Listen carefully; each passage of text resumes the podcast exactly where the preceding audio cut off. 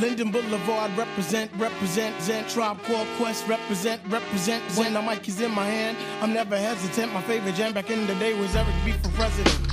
Este es el nombre no importa en el episodio 33 de manera express. Nosotros se los llevamos porque quería dedicarle un episodio completo a esta entrevista, una entrevista corta, es una entrevista corta con Carlos Carrasco, pero que quería, quería dedicarle su propio espacio porque me pareció muy interesante, ¿no? Las cosas que decía sobre ser galardonado con el premio Roberto Clemente, además lo hicimos en el marco de la Serie Mundial, eh, sus expectativas para la próxima temporada, obviamente su recuperación de la leucemia y, y otras cosas interesantes que ustedes podrán escuchar. Así que quería dedicarle este episodio solamente a esa entrevista. Eh, obviamente lo que significa ganar un premio Roberto Clemente es el primer venezolano en la historia que lo gana. Y bueno, lo que buscan obviamente es premiar a un jugador que ejemplifique lo que es el béisbol, pero también eh, lo involucrado que está en la comunidad, las labores sociales que hace.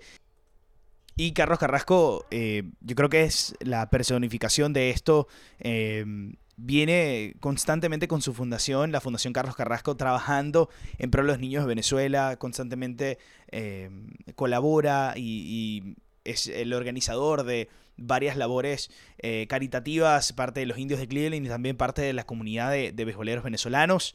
Así que eh, me pareció una buena oportunidad de hacer un episodio muy express, porque será algo de 10 minutos, pero que tuvieran la oportunidad de escuchar la entrevista. Eh, una entrevista que hicimos además en el marco de la Serie Mundial, eh, en donde él hablaba también de las expectativas que tiene de, jugar la Serie Mundial en, algún momento, de, cómo recuperarse y cómo entrar esta temporada y todo lo que pasó, todo lo que ha pasado en, esta, en estos últimos meses con Carrasco. Eh, recordarles también que, bueno, ya en este momento, cuando grabamos este podcast, la Serie Mundial concluyó. Los Nacionales de Washington se coronaron campeones de las grandes ligas y eh, en, un, en un prácticamente episodio de Serie Mundial inédito porque los siete encuentros fueron ganados por el visitante. Nunca en la historia de ninguna de las tres ligas importantes como que juegan series eh, NBA, NHL y, y grandes ligas había pasado algo así. Nunca el visitante había ganado todos los partidos para coronarse campeón. Así que es sin duda algo inédito, pero los nacionales lo lograron después de ganar esos primeros dos juegos en Houston, perder los tres siguientes en casa, pudieron salir con Strasburg y, Scherzer en el, en el juego 7 a, ganar la serie, un, un- un juego 7 en donde Zach Greinke también tuvo una actuación espectacular, lanzó siete entradas y un tercio, eh, permitió solamente dos hits, uno de ellos un honrón de Anthony Rendón, y AJ Hinch que lo saca en ese momento y eh, creo que eso fue lo más, la decisión cuestionable, ¿no? De la Serie Mundial. Esa decisión de, de mm, AJ Hinch de sacarlo después de haber solamente permitido dos hits y eh, cuando estaba haciendo una actuación eh, impresionante, ¿no? Yo creo que todo el mundo ha comentado sobre ese error de Hinch que va a ser recordado. Sin embargo, bueno, muchas cosas pueden pasar y esto es parte del juego, el juego de béisbol. Y eh, luego los, los Astros no pudieron, eh, no pudieron hacerle más daño al cuadro de los nacionales, ¿no? Que después de, de una gran actuación de Max Scherzer también, el cuadro, el, el, el bullpen y Patrick Corbin trabajaron muy bien para, para cerrar lo que es una victoria histórica para los nacionales. Un equipo que fue eh, recién existe como, como nacionales de Washington desde el 2005. Anteriormente eran los, los Expos de Montreal. Así que obviamente felicitaciones y felicitaciones a los peloteros venezolanos eh, que forman parte de esa organización. Gerardo Parra, que conversamos con él en... eh, conversamos con él allá en Washington. También Aníbal Sánchez, que hicimos lo mismo. Y Asdrúbal Cabrera. Eh, felicitaciones para ellos y para- felicitaciones para todo el cuadro de, de los Nacionales de Washington. Pero sin más preámbulo, nosotros vamos a escuchar esta entrevista con Carlos Carrasco, que tuvimos la oportunidad de hacerle luego de ser galardonado premio Roberto Clemente. Bueno, con Carlos Carrasco, ayer recibiste el, un, galardón muy especial, el premio Roberto Clemente. Primero, antes de recibirlo, ¿qué significa para ti Roberto Clemente? Roberto Clemente significa mucho para mí. Eh, yo creo que todo el mundo sabe lo que él hizo ah, por nosotros, prácticamente nos abrió las puertas, lo que hizo por su comunidad, de la manera que ayudó a muchísimas personas, a muchas familias, a niños. Y yo creo que de solamente tener el premio Roberto Clemente me orgullece muchísimo. Esto es algo que tú siempre comentabas en entrevistas, en, en- en- cualquier momento. Eres una persona que con tu fundación eh, siempre quería ayudar, ¿no? Y, y ser reconocido por esto, por este trabajo, sobre todo en este año, ¿cuán especial es? ¿Tú crees? Yo creo que este año ha sido muy especial. Ah, con lo que me ha pasado, de verdad que muchísimas personas lo toman, oh, qué malo, pero yo lo he tomado para un bien, porque me, me hizo llegar a muchísimas personas y a muchas familias que lo necesitaban. Y como tú lo dices, siempre yo hablaba del, del premio Roberto Clemente, pero yo lo que quería seguir era sus pasos, seguir ayudando a muchísimas personas y de solamente ser nominado en septiembre para el premio Roberto Clemente significa muchísimo para mí también. ¿Cuán importante ha sido el rol de tu esposa, de la gente que tienes alrededor, para también eh, el, éxito de este premio? Porque obviamente no es, no es un rol, es tu nombre, pero es también un equipo, ¿no? En tu fundación y es un equipo de personas que están trabajando constantemente mientras tú estás también jugando pelota, ¿no? Es, ah, hay muchísimas uh, personas involucradas. Cuando yo no puedo, que estoy en el terreno, mi esposa es la que sigue. Después de mi esposa sigue su prima y después siguen mis hijos aunque ustedes no lo crean, mi niña de dos años y de ocho años y la de cuatro siempre están ayudando a nosotros. Y yo creo que es una de las cosas que yo quiero hacer para enseñarlo en el futuro, para que puedan ayudar a muchísimas personas. Pero detrás de todo esto, detrás de mis espaldas hay un equipo muy, muy grande que nosotros tenemos muchas responsabilidades para seguir adelante.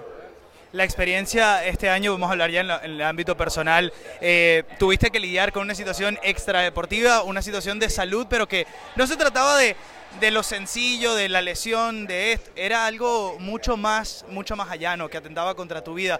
¿Cuánto te ha hecho valorar también el día a día y las pequeñas cosas de, este juego de pelota? Me ha hecho valorar muchísimo. Desde que recibí esa noticia me sentí este ah, sorprendido. Porque de jugar, de pichar bien, y de tener ese resultado, yo dije, pero ¿por qué? Si yo soy, soy saludable, estoy saludable, pero yo creo que las cosas pasan por una razón y la razón fue que me hizo acercar a muchísimas personas. El aspecto mental, cuán importante es que normalmente tú controlas todo, ¿no? Eh, el, lanzador controla el juego, eh, cuando te lesionas tú controlas también el tiempo de recuperación, el, cuándo vas a volver, pero esto es algo que, que sale de tus manos un poco, que tienes que dejar y tienes que confiar en mucha gente que está detrás. Sabes que soy un poco fuerte. Una vez que recibí la noticia me caí por 10 segundos y después volví otra vez. De ese momento no he, no he pensado de lo que tengo.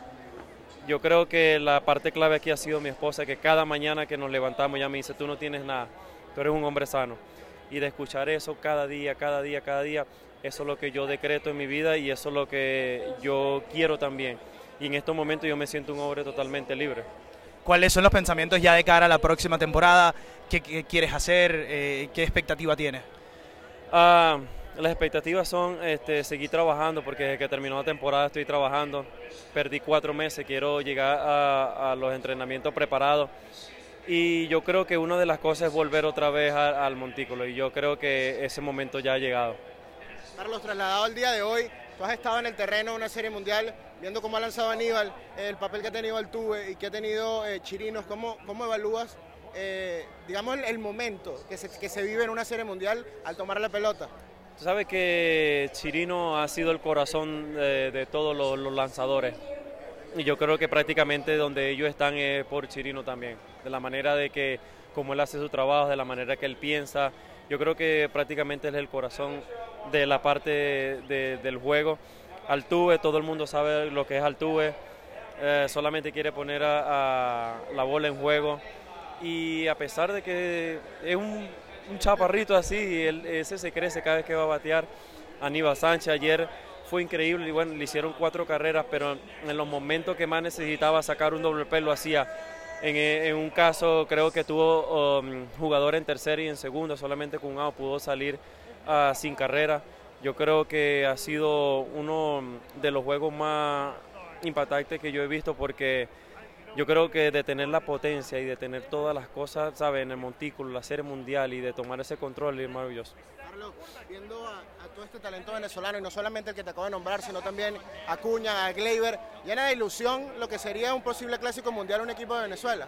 El clásico mundial, eso va a ser increíble con todos esos muchachos. Yo este, estoy pensando, una vez que terminó la temporada, yo estaba pensando en participar y eso es lo que yo quiero. Gracias a ustedes.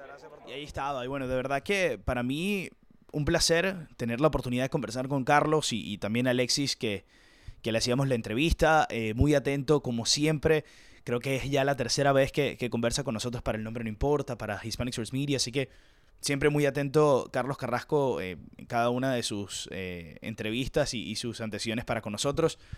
Y orgulloso también de, bueno, de ver un pelotero venezolano que, que también se desenvuelve, que, que tan involucrado está con la comunidad y que sigue representando y llevando el nombre de Venezuela muy en alto. Así que para nosotros fue un completo placer eh, conversar con él y eh, obviamente le deseamos el, mayor de los éxitos en, en, lo que le para su carrera y obviamente que se mantenga sano, ¿no? Yo creo que eso es eh, lo más importante.